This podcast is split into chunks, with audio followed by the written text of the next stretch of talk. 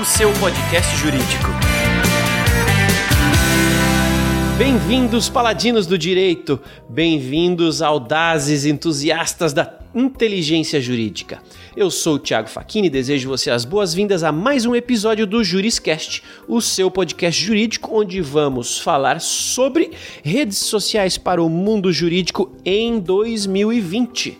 Oportunidade ou mais do mesmo? Antes de entrar no assunto, eu quero lembrar você que o Juriscast está disponível em todas as plataformas digitais, no YouTube, no Spotify, no iTunes, no SoundCloud, no Deezer, onde quer que você costuma consumir é, conteúdo em áudio, lá está o Juriscast. Bom, como eu disse na entrada desse episódio, hoje vamos falar sobre redes sociais para o mundo jurídico. E para isso é importante que a gente traga, como de costume, um especialista é, no assunto. Então temos hoje aqui uma especialista em redes sociais. Ela é Caroline Francescato, ela é advogada, formada pela PUC do Rio Grande do Sul Durante três anos atuou em um escritório próprio na área de direito da família, sucessões e homoafetividade. Através da advocacia das dores vivenciadas, ela fundou a rede social jurídica Linkley em 2018, em maio de 2018, e desde então atua como CEO do Linkley. Continua, obviamente, apaixonada por direito, inovação e startups. Ela também é mentora do Founder Institute em Porto Alegre e Feita a devida apresentação, eu quero convidar nossa audiência a receber com muito carinho nossa convidada, doutora Caroline Francescato. Seja muito bem-vinda ao Juriscast, onde vamos falar sobre redes sociais para o jurídico de 2020. Olá, Tiago. Olá a todos os ouvintes. É um prazer imenso estar aqui. Eu acredito muito na colaboração e no compartilhamento de conteúdos e conhecimento e o Juriscast com certeza está fazendo isso com maestria. Então, para mim é um super prazer estar aqui com todo mundo hoje. Que legal, quero te agradecer muito por estar aqui conosco, por dividir conosco o seu tempo e, acima de tudo, o seu conhecimento. Nossa audiência adora buscar novos conhecimentos e, e, e é muito legal é, ter você aqui conosco compartilhando. Eu sei que você demorou uma vida para adquirir, que é todo esse conhecimento.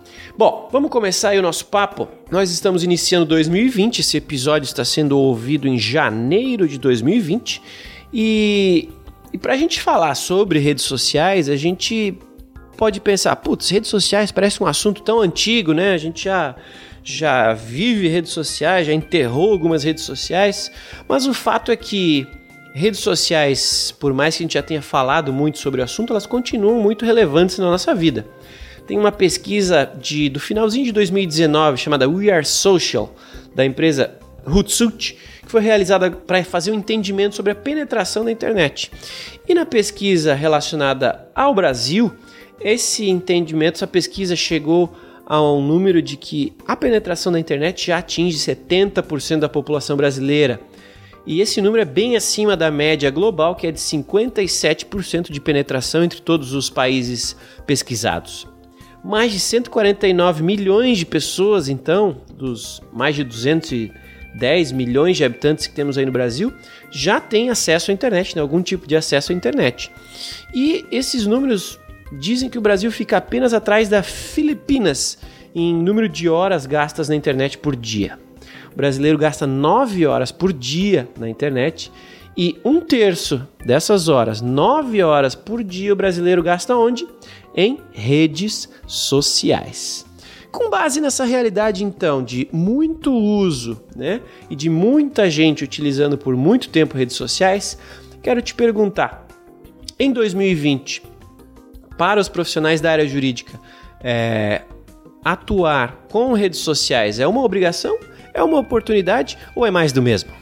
Então, Thiago, eu acredito que é um misto entre obrigação e oportunidade, até porque em contrapartida os números ali que você falou das horas gastas, né? O Brasil como o, o, país que mais tem acesso a redes sociais, um dos, né, que mais tem acesso a redes sociais, o Google no último ano ele disponibilizou uma informação de que 96% das pessoas pesquisam por profissionais no meio virtual independentemente se estão procurando aquele profissional pela primeira vez ou se esse profissional é advindo de uma indicação.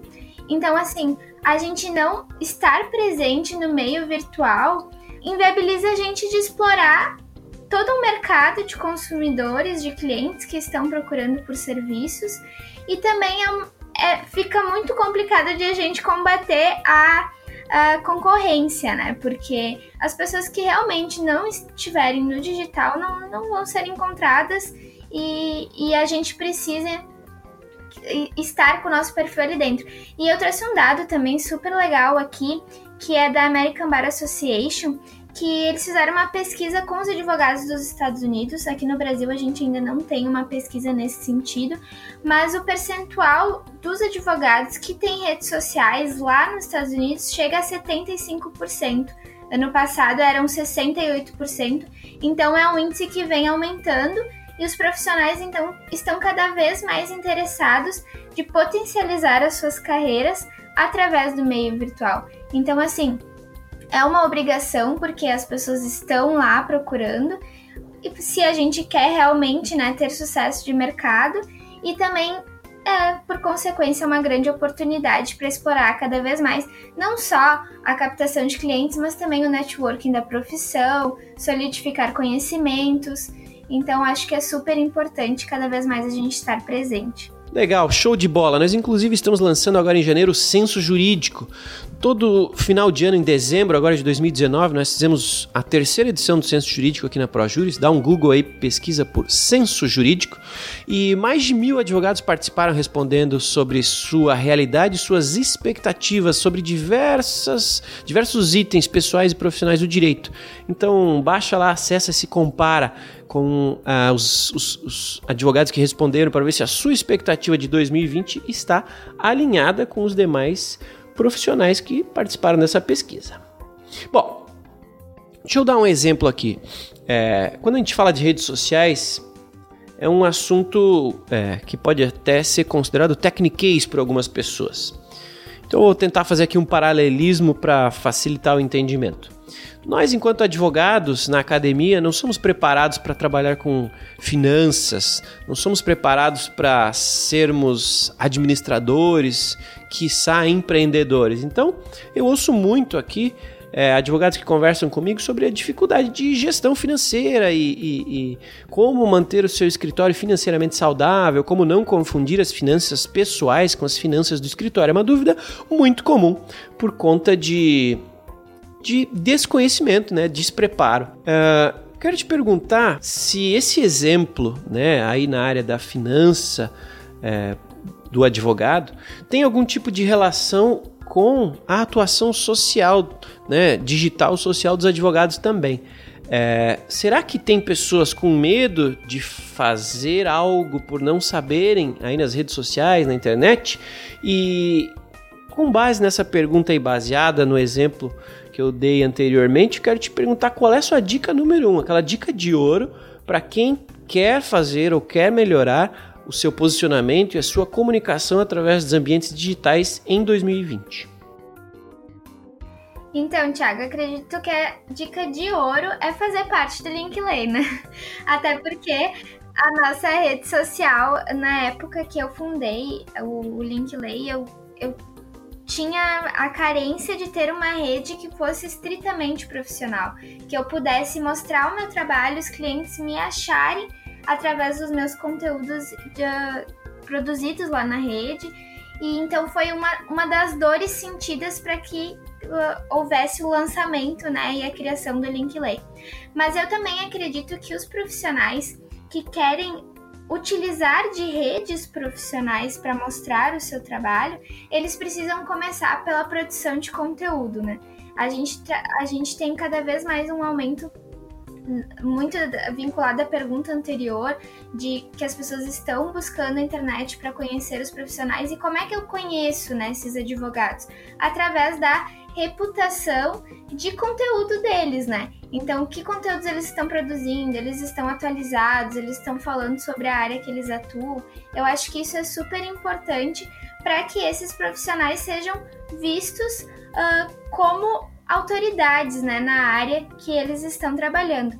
Então, salientando também, eu acho que a gente tem que tomar cuidado, né? na utilização tanto dos perfis profissionais e pessoais, a gente tem que delimitar uma diferença entre eles. Acho super bacana a gente ter o nosso perfil profissional e o nosso uh, pessoal separar essas duas imagens, mas ao mesmo tempo evitar com que eles sejam uh, diferentes, que os dois devem ser totalmente coerentes e complementares, né? Então, assim, eu acho importante separarmos o perfil profissional, termos o, o pessoal, mas que os dois não não, não atuem de formas opostas, né? A gente está pregando alguma coisa no profissional e está fazendo outra no, no pessoal. Show de bola! Para botar um pouquinho mais de lenha na fogueira, eu quero entender um pouquinho, segundo a sua visão, é, é importante que o advogado aí se use da sua expertise para se posicionar como especialista em algo e como ter algum tipo de produção de conteúdo para de fato aparecer relacionado a determinado conteúdo, determinado tema em específico na internet, né? Porém, a gente vive numa época em que as pessoas estão muito perdidas, né? Tem dificuldade de manter o foco. Inclusive, tem uma, geração, uma, uma pesquisa da agência Open que diz que 63% aí da geração Y apresenta dificuldade em concentração é, para fazer as atividades básicas do seu dia a dia, por conta do hábito de estar ali conectado, ligado ao celular e às redes sociais. Nesse sentido, as redes sociais, como a gente está falando aqui, elas fazem parte de um problema e também de uma oportunidade. Elas podem tirar o foco do advogado, assim como elas podem é, dar visibilidade para o advogado em determinado tema, né? se tornando até uma, uma referência, como eu comentei no início dessa pergunta. Quero saber então, Carol, a sua visão sobre como dosar esse uso. E para quem de fato decidir botar o pé nessa, nessa canoa e fazer algo em 2020, como que é possível entender, verificar ou medir os resultados práticos da sua presença profissional jurídica em redes sociais? Então, Thiago, eu acredito que todos os profissionais de sucesso eles possuem algumas características incomuns, né? E uma delas eu acho que é a disciplina.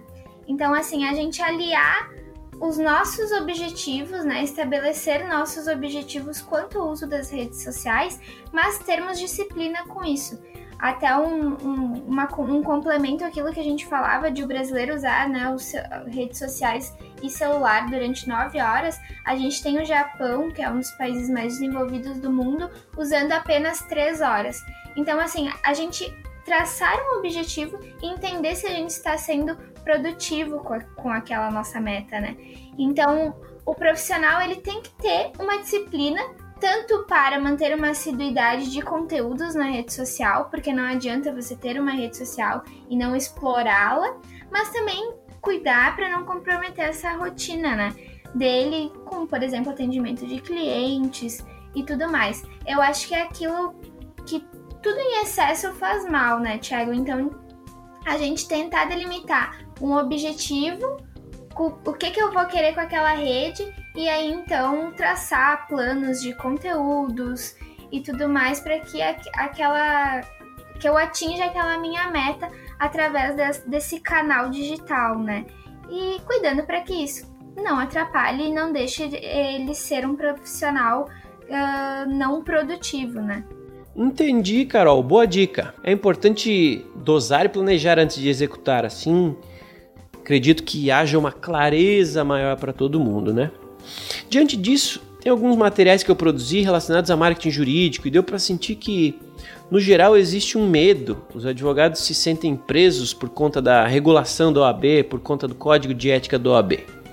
Eu vejo o código de ética é, como parte deste mercado, ele precisa existir em algum nível e mas eu quero perguntar a sua opinião agora sobre o tema. Você acredita que o código de ética da OAB em si dificulta o trabalho do advogado que quer se comunicar pela internet? E que dicas você pode dar para quem tem medo de errar, para quem é, para que essa pessoa nunca erre ou elimine a possibilidade de errar, para que ela não, não, não tenha medo, para que ela perca o medo do código de ética, possa levar sua presença digital com tranquilidade e veja o código de ética de fato como aliado. Qual a sua dica?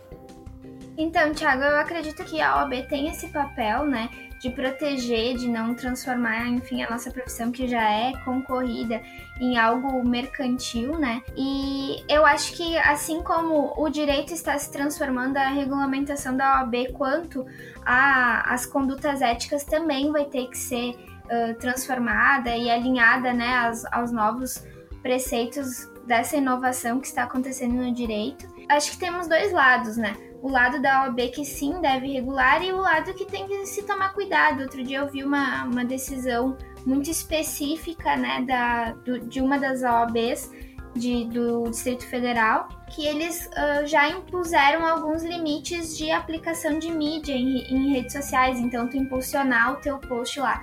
Eu acho que isso a gente tem que tomar um pouco mais de cuidado. Uh, até o argumento na época foi que ia privilegiar alguns profissionais, quando na realidade a gente tem mídias pagas na internet a centavos, né? E é uma, uma um poder de comunicação que está na mão de qualquer advogado autônomo e pode ir lá fazer sozinho e tudo mais. Então eu acho que assim, é ter um, um, um balanço dessas duas coisas e, e tentar transformar um pouco, uh, acompanhar essa evolução que está acontecendo.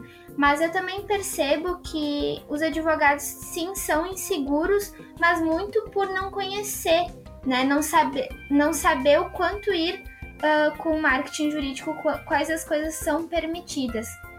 Até a gente fez uma pesquisa no próprio Linkley e um dos maiores motivos, o, o mais, o motivo mais votado de eles não fazerem parte de redes sociais é o medo, né, de estar infringindo o código de ética. Eu acho que atualmente, no cenário atual, eu como advogada e entendedora né, do, dos artigos do Código de Ética, a, a OAB permite sim a exploração de conteúdo, né, do, da, dos advogados, muito no sentido que nós falamos anteriormente, explorarem a sua autoridade no assunto, falarem sobre os casos do escritório, claro, evitando frases que levem à mercantilização da profissão, né? Faz todo um conteúdo e no final lá coloca: ah, entre, teve dúvidas, entre em contato com o meu escritório. Isso já é um, um conteúdo que a OAB não permite. Mas aquele conteúdo estritamente informativo, né? Que leva as informações que o cliente vai utilizar através de um advogado para solucionar o seu caso, isso é permitido e o, e o advogado pode explorar muito isso e, e crescer com isso no meio virtual. E, e, eu acho que, que a gente tem que perder um pouco do medo, né? Explorar e conhecer sobre marketing jurídico, ver os caminhos que a gente já pode aplicar. E eu também diria para a gente tomar cuidado com algumas plataformas que incentivam o atendimento online gratuito, que isso com certeza né, é proibido pelo Código de Ética da OAB e a gente não quer incentivar. Entendido então. Temos mais oportunidades do que ameaça? É isso mesmo? Isso mesmo, exatamente isso. Acho que a gente tem que deixar um pouco o medo de lado, explorar esse ambiente que está crescendo e acredito que a OAB uh, vendo nessa né, transformação vai acompanhar tudo isso. Show de bola! No episódio 33 do Juriscast nós falamos sobre branding para advogados. E como você entende que o branding influencia a estratégia social dos advogados e dos escritórios de advocacia? Faz muito, pouco ou total sentido atentar para o item branding? Olha, Thiago, faz total sentido. Eu acredito que influencia 100%. Lembrando, né, que branding não é apenas uma marca, né, o design do logo, mas também os valores e princípios, né, que o advogado quer carregar junto com os seus serviços. Então, quanto mais você tiver isso alinhado nas suas redes sociais, maior a chance de você ser reconhecido digitalmente e conseguir explorar a sua marca, né, através dessas plataformas. E eu acho que a definição de uma boa estratégia de branding, ela vai desde a descoberta do cliente, vai passar pela contratação, pela retenção, até a fidelização do, do cliente. Então, no decorrer desse caminho, você, a gente passa por toda uma estratégia social, né? Utilizando de várias ferramentas da internet, como por exemplo conteúdos de curiosidade para novos clientes, conteúdos de cases do escritório para fidelizar ainda mais aquele, aquele cliente, e-mails e mensagens informativas, enfim, uh, mostrando para esse cliente tu, todas essas essa comunicação através de uma estratégia social. E, e, também lembrando que, que eu acho muito importante a gente fazer a correlação de branding é a, a experiência do cliente, né? O que, que eu estou trazendo para aquele cliente no decorrer da jornada dele dentro do escritório. Eu acho que se a gente tiver uma estratégia social bem definida, isso vai ajudar cada vez mais a fidelizar e reter esses clientes. Muito legal ouvir discursos que se complementam, né? Então, esse discurso de branding é super legal e tem tudo a ver com o que a gente está falando aqui de atuação social, produção de conteúdo. Então, fica aí o convite para quem ainda não ouviu o episódio 33 do Juriscast. Tem lá um especialista, um advogado especialista em branding, falando e compartilhando conhecimento com a gente. Bom, seguindo adiante, Carol, como você entende que podem diferir as estratégias de atuação em redes sociais para advogados que trabalham em escritórios, em comparação com advogados que trabalham em departamentos jurídicos. Existe algum diferencial importante que deve ser levado em consideração? Então, Thiago, muito daquilo que eu falei mais lá no início, de quando nós começamos aqui, eu acredito que o uso das plataformas ele vai depender muito dos objetivos de cada pessoa, né? Então, qual que é o meu objetivo de eu estar presente numa rede social? É captar clientes, é fazer networking com outros profissionais, é buscar né, novas, uh, nova colocação no mercado jurídico, a minha estratégia vai depender muito daquilo que eu estou buscando ali. Agora, se você está buscando, por exemplo, uma colocação no mercado jurídico, eu acredito muito que é fundamental a gente estar presente no ambiente virtual, porque as oportunidades estão girando ali e com a produção de conteúdos daí quando a gente fala de uma recolocação muito mais um conteúdo acadêmico voltado para suas habilidades, né? É, é uma forma de atrair uh, olhares, né, para o seu perfil. Mas eu acho que os diferenciais e dicas tanto para advogados de escritório de advocacia quanto para os advogados de departamentos jurídicos, elas são basicamente a mesma, as mesmas, até porque qualquer profissional jurídico que não estiver preparado para enfrentar essa evolução de ferramentas como inteligência artificial e big data, por exemplo, né, eles não vão ter mais espaço em nenhum desses setores. Então, seja em escritório de advocacia, seja em departamentos jurídicos, eu acredito que a gente estar atualizado, conhecendo aquilo que está surgindo, as novas áreas, as, as coisas que vêm nascendo para auxiliar o direito e, e principalmente né, se nutrindo de conhecimento, é o caminho para que ambos esses profissionais não sejam substituídos né, pela tecnologia.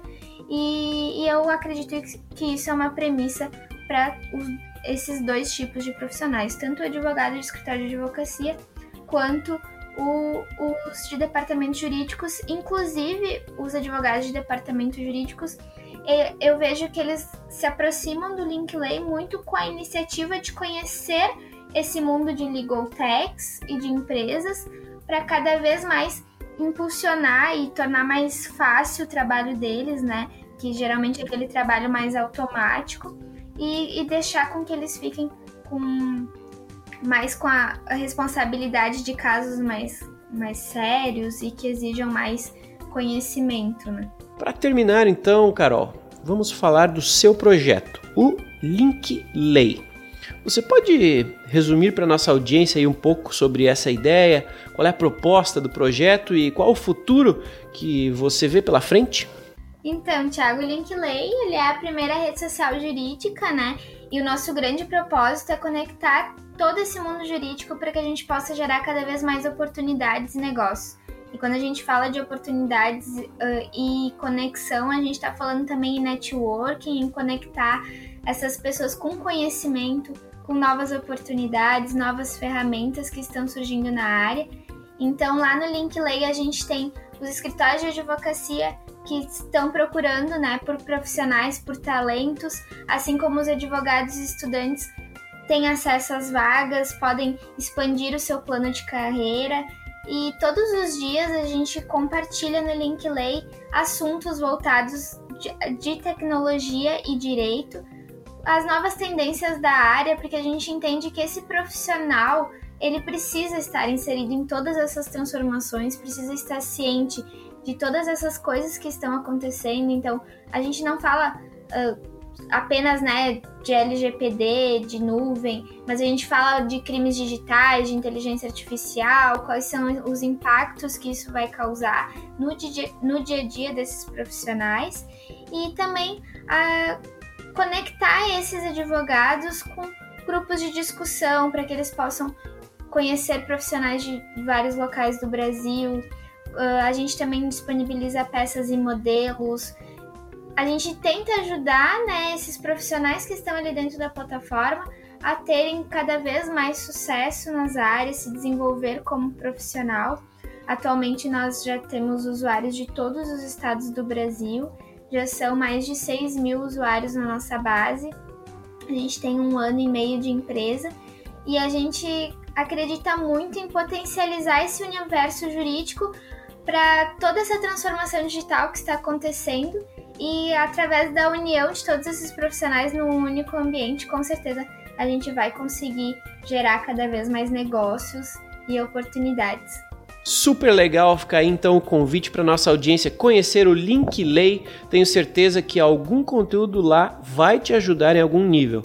Só fica parado hoje em dia quem quer. Tem muito conhecimento disponível na internet, né? Para todos nós, o Juriscast é um exemplo o Link Lay está aí para você usar e abusar, consumir todo o conteúdo que lá estiver disponível. Obrigada, Thiago. Eu, eu, que agradeço o convite de vocês e fico à disposição aí de todo mundo.